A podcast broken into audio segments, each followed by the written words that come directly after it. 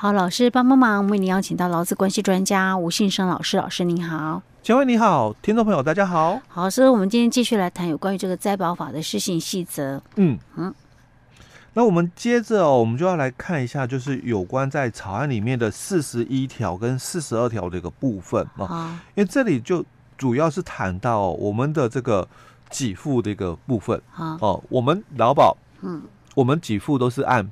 平均投保薪资，嗯，那这个平均投保薪资在劳保的给付里面哦，嗯，它有三种不同的一个定义，是。第一个就是事故前六个月的平均，哦，这是一般的给付都是用这个标准，嗯，那第二个就是你的前三年的平均，嗯，哦，我们的劳保的这个。旧制的退休金的一个请领，就是用这种方式。哎、欸，你要一次请领嘛？旧制、嗯、的哦，嗯、那就是用最后三年的平均哦。嗯、那第三种就是我们的最高六十个月的平均，哦、一样都是讲退休金、嗯、哦。那退休金的话，它又有两种、嗯、哦，因为我们这个劳保的这个新制的一个退休金哦，它有。月退嘛，嗯，那也有因为你的年资不够，嗯，所以被迫一次请你，是。哦。本来我们也想月退，但是因为你的年资不够，你只能请一次金的一个部分哦。那不管是哪一种，哦，都是按照你最高的六十个月的这个平均投保薪资哦做这个认定。所以有这三种，哎，有这三种哦。那我们来看我们的这个灾保法里面哦，他也讲了哦，就是说我们的这个平均月投保薪资哦，就是指被保险人发生保险事故当月起最近六个月的月投保薪资的合计除以六，就是前六个月的平均哦。那不到六个月，当然就按实际的一个比例去换算哦。好，那这个就也讲得很清楚，因为跟劳保讲的一样，因为我刚刚讲说会有多的那两种都是跟。退休金的一个给付有关哦，那其他的一般的给付都是用那种前六个月哦，所以跟我们摘包法其实定义应该是一样的才对。不然大家一天到晚在那边记这个，这是这种，那个是那种哦，记到一个头两个大哦。那这里他又讲了哦，嗯，假如你是兼职人员呢，对我有可能两份工作，我是不同的投保薪资的那个。等级，那这样这样怎么办？那我们在劳保的给付里面，他说哦，如果你是领退休金，可以合并吗？哎，他是可以合并，因为你是退休金的时候，他是让你合并哦。但是如果你是请领其他的嘞，所以我们的职灾里面哦，他就提到了哦，假如你有两份工作，你可能保了两个以上的这个投保，因为两份以上的工作，你就可能保了两份以上的投保嘛哦。那我们的摘保法里面。他就讲了、哦，就以最高的部分哦去做这个基础，嗯、哦，然后跟其他各月份的月投保薪那个月投保薪资哦平均计算哦，嗯、那也有别于以往啦哦，因为他讲是以最高，嗯。哦，那因为我有三份工作，嗯，那我可能会有不同的一个投保集聚，嗯，可是我有可能哦，我发生事故的点不是在最高薪的部分，嗯哦，我有可能发生在。最低薪的部分哦，但是他的给付哦，嗯、还是用最高来最高来算。哎、欸，老师，那我问一下，嗯、那假设我今天有三份工作，嗯，我这三份工作的投保每一个我都要缴职灾险，对不对？哎、欸，对。哦，OK。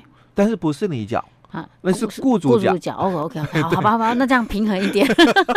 我的意思说，我都缴了三份了，就我只能够以最高那份来领，这样子有点点不太公平啊。原来不是自己缴。对，因为我们的这个职灾保险是雇主缴纳的，要分摊雇主的风险。哎，对对，OK，好，好吧，好吧，嗯嗯嗯。所以这样可以平衡啊。可以，可以，可以，可以，反正不是自己缴的钱。劳保是我们自己有缴嘛，哦，所以当然他就合并这个投保薪资哦。那这个是有道理，哎，这个是属于就是雇主的这个职灾的一个风险的一个分散哦。当你在一个地方受伤嘛，是哦，那当然以那个雇主哦，他去做这个请你的一个申请的一个地方哦。那只是因为说你有保了三个，嗯哦，所以我们是让你哦用这个最高的哦去请你。哎，等一下，等一下，老师，我想一下，如果我发生了职灾在其中一个，嗯。可是我现在三份工作可能没办法做，对啊。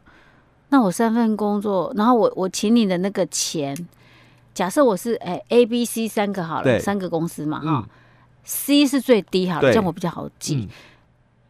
嗯、呃啊不 A 最高。对，然后我是在 C 工作的时候受伤。对，那我现在跟呃，就是劳保局申请的职灾险是用 A 公司投保的积聚去申请。对，那问题是，那不不是有工资补偿那些吗？那我让他怎么算？其他老板那怎么算？怎么去？对，所以这里就会产生，因为刚刚佳慧提到说。本来我们 CEO 是兼职嘛，是，那他可能薪水才一万，对不对？哦，所以他做投保的一万一千一哦。可是现在哦，劳保给付下来，我可能哦白天的正职工作，我可能是两两万多块，嗯，好，两万五好了哦。那我可能就保了二五二零零，对吧？那我现在发生了这个职灾受伤嘛，所以 C 公司哦哦，他应该要给我职灾补偿，对吧？可是我们这个。职灾的一个补偿，它只能投保一万一千一啊。嗯。可是我现在申请到了只灾的这个保险给付哦，嗯，却是两万五千二的，对，对吧？嗯。那代表的是它可以全额扣抵吗？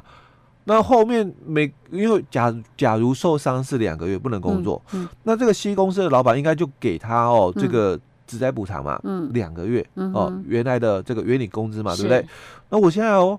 申请劳保给付哦，嗯，我却申请到了大概五万块，嗯，对不对？嗯，那是不是这个雇主哦，啊，全额扣抵？当然是啊，因为他的那个伤病给付，前面两个月，嗯，劳保给付是百分百，哦，那从第三个月开始才有，就是说劳保给付百分之七十的问题。好好好，OK OK，可是他也只能够 C 雇主，哎，对，去补。为什么会提会用这种这个，就是说以最高的一个来给哦，嗯、因为他在 C 公司受伤，当然相对也影响到他在 A 跟 B 的收入。可是他 A 跟 B 他不用补偿给他，对不对？但是影响到他的收入，所以他等于是说，他可假设那两个月他可能就是只有补贴这个五万。多块的，他没有办法再说哦。我三份工作，三份工作，因为就 A 跟 B 来讲哦，他只能算普通事故嘛，是哦，不能讲职灾哦。但是对这个劳工来讲，嗯，他确实是因为这个影响到他的收入了。OK，但是他并不能在 A 跟 B 什么另外再申请什么普通事故的，不行，他只能够申请，他只能跟公司申请就是普通病假。OK，哎，对，普通病假是可以申请的哦。OK，好，这样子。合理一点，哎，对，哦，因为毕竟这是一个社会保险的一个部分哦。对。那在四十二条就要谈到，是因为在我们的灾保法的母法里面哦，职灾劳工保护法，它也强调了，你没有保劳保，嗯，没关系，只要你发生了这个职灾，嗯，那你的雇主没有依照劳基法五十九条的规定给你职灾补偿，嗯，哦，那你可以申请劳保给付嘛，哦，所以我们。在这个细则的四十二条就谈到哦，本法二十八条第四项锁定哦，因为它有一个最近哦这个年度全体被保险人的这个平均月投保薪资哦，嗯、那以这个为基础嘛，所以我们在二十八条里面就提到这个哦，所以他就去解释了这个怎么去认定哦，嗯、所以他说这个本法二十八条第四项哦锁定哦最近年度全体。被保险平均月投保薪资哦，我们是以这个保险事故发生时哦，保险人公告的哦最近一次哦本保险统计年报的平均月投保薪资为主，嗯，哦以他们公告统计为主啦，嗯嗯嗯，是 OK，所以说像如果说表假设雇主没有帮你投保，可是你一旦发生了那个就是职灾的时候，那怎么去算你的那一个？